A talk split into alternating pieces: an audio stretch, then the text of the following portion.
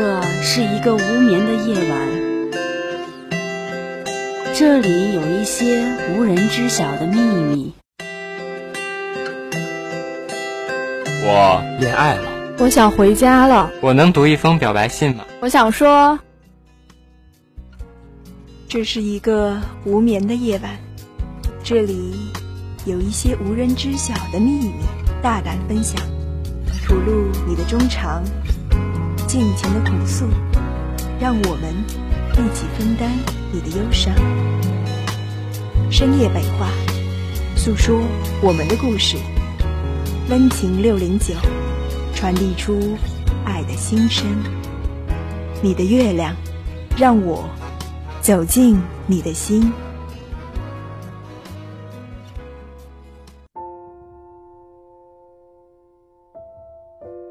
你的月亮，我的心，你的心事我来听。大家好，欢迎收听今天的《你的月亮我的心》，我是于凯。大家好，我是芦苇。上期中我们讲述了我和沈静池本是一对甜蜜欢脱的情侣，却因为工作的缘故分隔两地。时间、空间的距离，还有繁忙的工作，致使相互交流的时间逐渐被压缩。他们是坚持还是放弃？那就进入今天的故事。沈静池在我的整个夏天里的戏份跳水般的急速减少，我猜他也一定很忙。本来他是个特别喜欢在朋友圈里浪的人，夏天一开始基本上都很少发动态，而且他已经开始给我的朋友圈点赞了，评论都懒得敲。他以前不是这样的。五月中旬，沈静池毕了业。然后他往东走，我往西走。最开始还有一些联系，到六月，基本上整个月都没说过几句话了。说的话都是断断续续的，可能因为时差的原因吧。微信上的对话就像是离线留言一样，要聊的话题也不过是我七月初独立日去纽约的安排。他说他还有别的朋友，独立日想到纽约见个面，问我介不介意。我说当然不介意。独立日的纽约之行没有特别愉快，也没有特别不愉快。跟沈静池见了面之后，就非常自然而然地开启了双向吐槽模式。他的朋友估计都觉得我们是一对活宝吧。晚上看烟花的时候，周围还蛮多情侣的。天气其实不热，但我没有什么要牵手拥抱的情绪。还好沈静池全程都在举着手机拍拍拍，也没空来跟我腻歪。稿子发表的事情是在我从纽约回到旧金山之后了。我发现自己忘记跟沈静池汇报的时候特别愧疚，赶紧上微信找他的对话框。发现上一次对话是一个多星期以前，我告诉他我的飞机降落了，他说那就好。跟他报喜，过了差不多一天才收到回复。啊，祝贺祝贺，在忙所以回复晚了哈。可怕的是，我看到他的回复之后松了一口气的原因，并不是还好我的男朋友没有不理我，而是还好，还好。在我把他晾一边的时候，他也并没有那么在意我，扯平了。即刻缓过神儿来，不对啊，我怎么可以这样想？简直无情无义的，让我自己都心寒。我开始努力回忆，我们以前到底是怎么融洽相处的，才发现，其实我们并没有分太多时间去了解彼此的生活。更多的都是在聊学校和课业。毕竟他是我的直系师兄，我总是可以从他那儿得到各种各样选课的建议和考试的贴士。他有的时候也打滚卖萌的让我给他头脑风暴选题灵感，使唤我帮他检查稿子有没有拼写错误和语病。我莫名觉得，这就像是发生在一个新闻编辑部里的办公室恋情。但凡有一方离职，就再也没有支撑这份关系的土壤和语境了。我对着镜子问自己：对沈静池的喜欢，到底是哪一种的喜欢？可能更多的是因为他跟我太像了。两个人碰到一块儿，总是能棋逢对手的拌嘴。我迷恋那种你来我往的快感，我猜他也是的。没有了他跟我拌嘴，我可能会稍微无聊一些些，但从根本上来说，不会产生什么质的退化。他更像是个有趣的朋友，在满足了友情的基础之上，亲起来、抱起来的感觉也并不讨厌。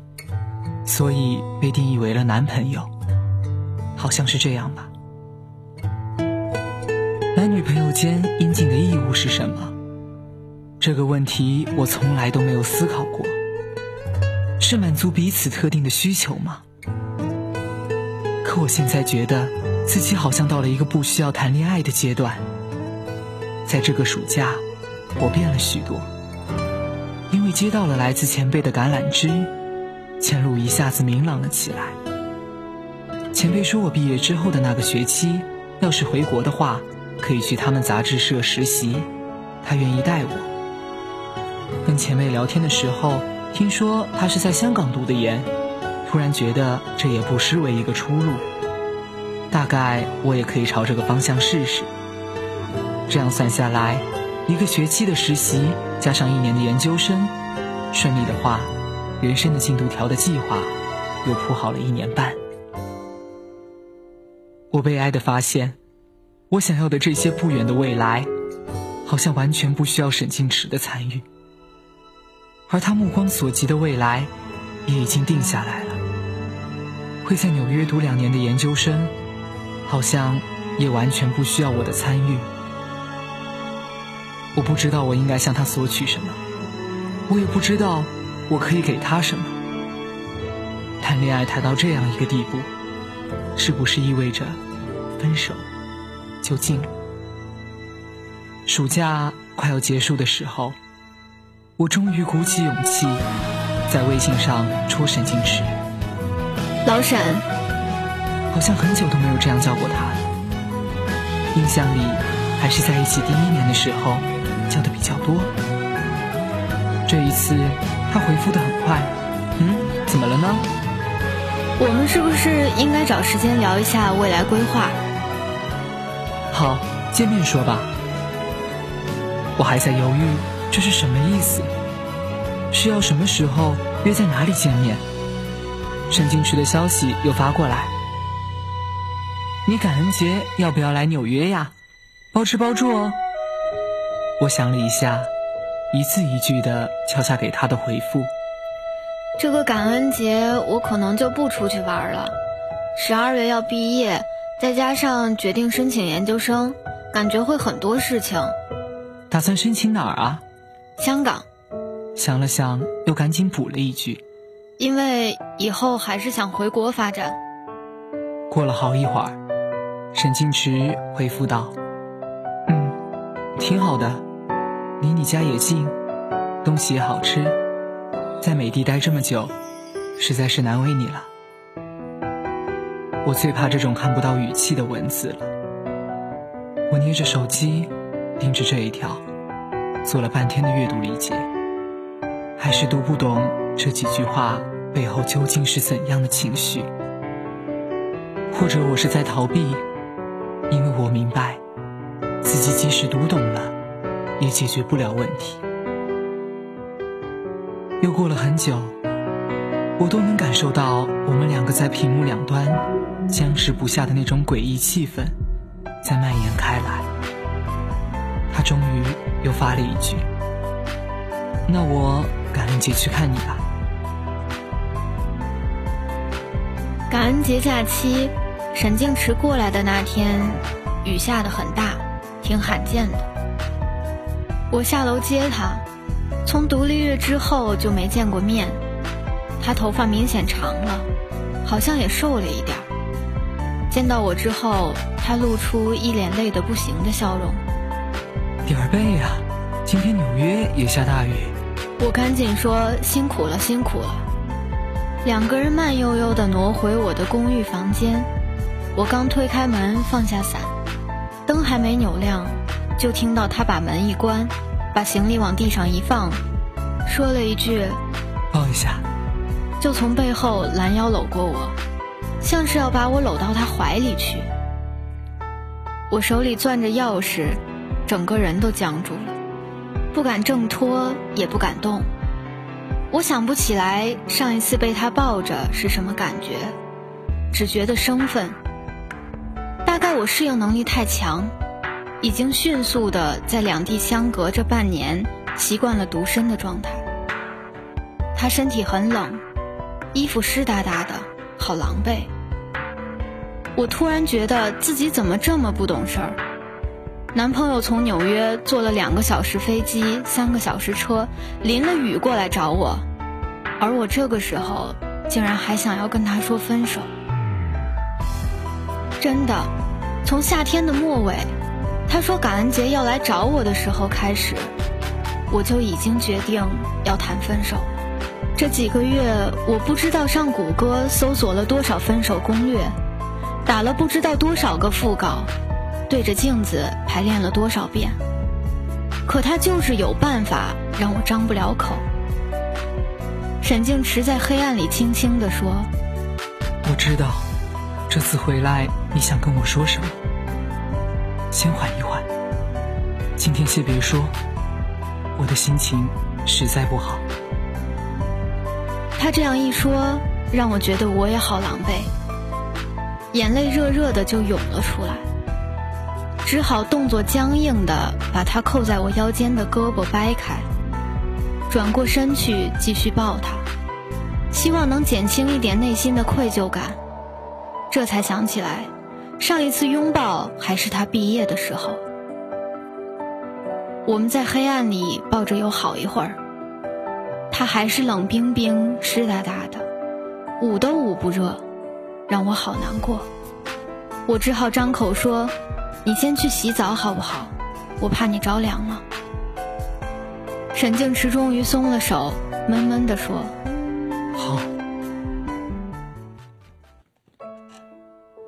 感恩节还有几天，我们决定到时候还是在家做饭，不出去吃了。然后就一起走路去超市，搜刮了一堆我爱吃的菜和他爱吃的肉回家。走回家的样子，看上去特别像老夫老妻。我们这种状态啊，颇有一种回光返照的味道。得选个好日子谈，就感恩节当天吧。那天我们两个在厨房一通手忙脚乱。我一边动作深色的拍蒜，一边说：“我只能尽人事听天命啊，好不好吃这种细节就不要太强求啦。”搞什么鬼？你以前做饭不是还行吗？还嘚嘚瑟瑟的给人写攻略帖来着。后来忙都忙死了，哪有情去做饭啊？再加上就一个人吃，要做的话也不过是炒把青菜、煎个鸡蛋。我现在应该已经在黑暗料理界出道了。沈金池一边切肉，一边头疼地说：“那你还不快去看菜谱喽？”事实证明，我们两个学习能力还是很强的。照着菜谱弄出来的感恩节大餐，比想象中的好吃。我们还装模作样的举了个杯，谢谢彼此的出现。我们一边吃一边谈的分手，把话都说开了。我猜的果然没错。沈金池暑假的时候简直忙疯了，这家伙要转型做电视，堪称是新闻媒体里最高压的那个工种，所以一个假期都在紧绷神经写脚本。他提起的时候，装出一副往事不堪回首的表情，但是随即也笑着说，在实习单位里。认识了很多很棒的老师和同道，觉得在纽约这个平台实在是很幸运。活脱脱的就是一个甘之如饴的工作狂的形象。我想到自己暑假的时候那种不需要闲暇、不需要周末的心情，心下一片了然，顿时也理解了他。他有自己想奋斗的事业了，开口描述的时候，整个人都像在发光，这多好！我乐呵呵的接话：“大二那个暑假。”上最后一门低阶版专业课，教授说这门课是你们进入新闻学院的最后一道坎儿了，奉劝你们想通透了，尤其是那些想要感情顺利、家庭幸福的人，还是知难而退吧。沈静池爆笑出声，真的假的？这话听着有一股高端黑的味道吗？两个逗逼当时还兴致勃勃地讨论了一会儿，应该如何昭告天下我们分手了。我说，不如在朋友圈互相宣布对方以自由身的身份重回恋爱自由市场吧。那就发一张对方的照片，加一句配文，不就好了吗？我们一致决定不许偷看，于是，在餐桌两边捏着手机选照片、写文案，时不时阴笑两声，都想让对方觉得自己有一肚子话说。然后我们倒数三、二。一，同时按了发送。我选了一张我给他拍的。当时上摄影课，练打光，我就把他拽来给我当了模特。他扶着眼镜框，稍稍歪着脑袋，侧着脸，看向镜头。虽然是摆拍，有点做作，但确实是蛮帅的。他选了一张他给我拍的，应该是在一起的第一年的春假，我们一起去芝加哥的时候照的。我戴着毛线帽，对着镜头做鬼脸，周身都是飞扬跋扈的孩子气，着实很可爱。我家的配文是：这位兄台缺一个女朋友，非诚勿扰。他家的配文是。想追这个妞的人去追吧，我批准了。我看到朋友圈并排刷出来的这两条，觉得简直是神作。有那么一瞬间，差点想复合，不过还是习惯性的张口埋汰道：“连字数都一样，要不要这么有默契啊？你丫快老实交代，你是怎么作弊的？”我靠，你也太无情无义了吧！上一秒刚分手，下一秒就血口喷人，我乐意怎么地？还好分手了，两个人都哈哈大笑起来，这才像我们应该有的对话方式呀。我们本来就是让对方轻松自在的一对儿，没错，只有这样，才是最有我们风格的分手方式，够体面，够冷静，而且一直到最后。都这么逗，我很欣慰。但是谈分手只完成分手的第一步，接下来就是精疲力竭的劝说和解释。所有人都不相信我们分手了，即使在我们反复确认下，有几个人表示勉强接受了这个事实，但还是忍不住要吐槽我们简直是丧心病狂。发分手告示都要秀一发恩爱，更多的人还是觉得异地这样的理由简直扯淡，甚至开始赌我跟沈静池什么时候会复合。我一开始还没怎么太往心里去，可能因为期末和毕业的压力，让我没有分太多精力想这个事儿。直到毕业典礼那天，看到那条。请一楼和楼主不要再借分手之名秀恩爱之时了，好吗？的队形，瞬间，我突然想到，三年半以前，我带着两个大箱子、一个大书包来到了这个国度。三天半之后，我还是只能带着两个大箱子、一个大书包离开这里，有一种宿命轮回的伤感。沈静池就像一场很长很长的梦，梦醒了，所有的情节像退潮一样离我而去，我什么都留不住，只有那些曾经听我讲过梦的人们，偏执地嚷嚷着：“然后呢，就没了吗？你快继续讲下去啊！”我说：“很抱歉，没有然后了。”他们还是不走，开始高喊着：“安可，安可！”我无能为力。我只好开始哭，哭到餐厅的服务员都过来问我怎么了。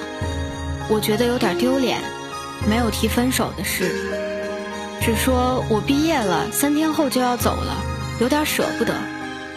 服务生说：“天哪，毕业快乐！我去叫老板送一份什么给你吧。你要不要尝一下我们的招牌脆香骨？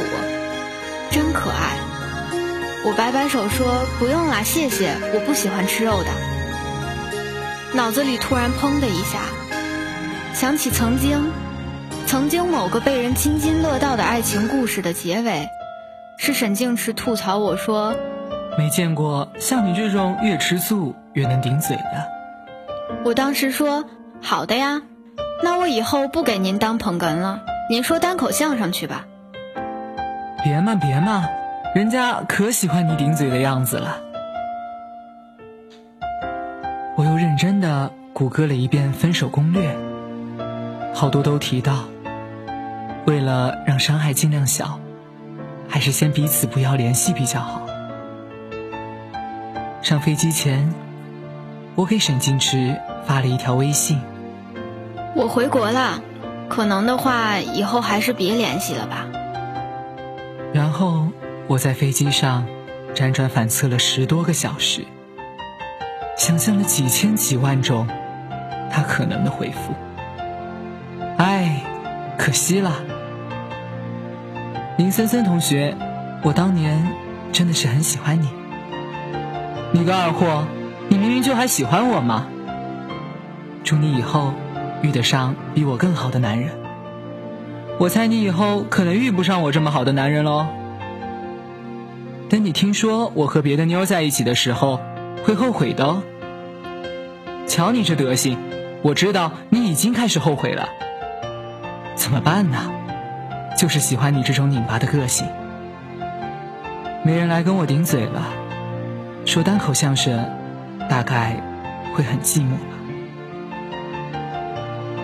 下飞机以后，迫不及待的开机，想要验证自己的猜想，才发现他的回复。没有我想象中的那么好，也没有我想象中的那么坏。他只说：“一路平安，前程似锦。”我走出机场，故乡的天蒙蒙亮起来。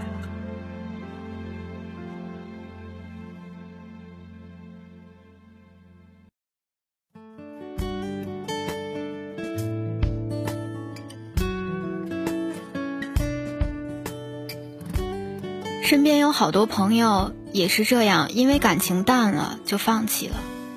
我不知道要如何做评价，因为我们都不能预测未来，不敢妄下断言，说以后不会有更好的人出现。只愿他们都能珍惜现在所拥有的。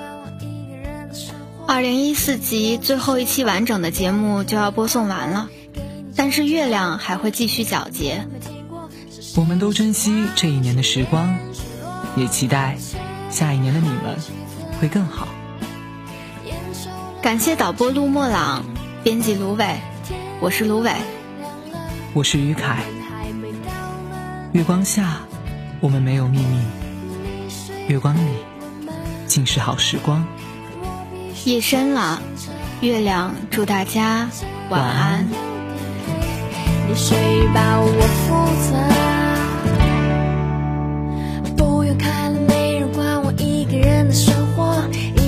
去生活，一个人也可以快活。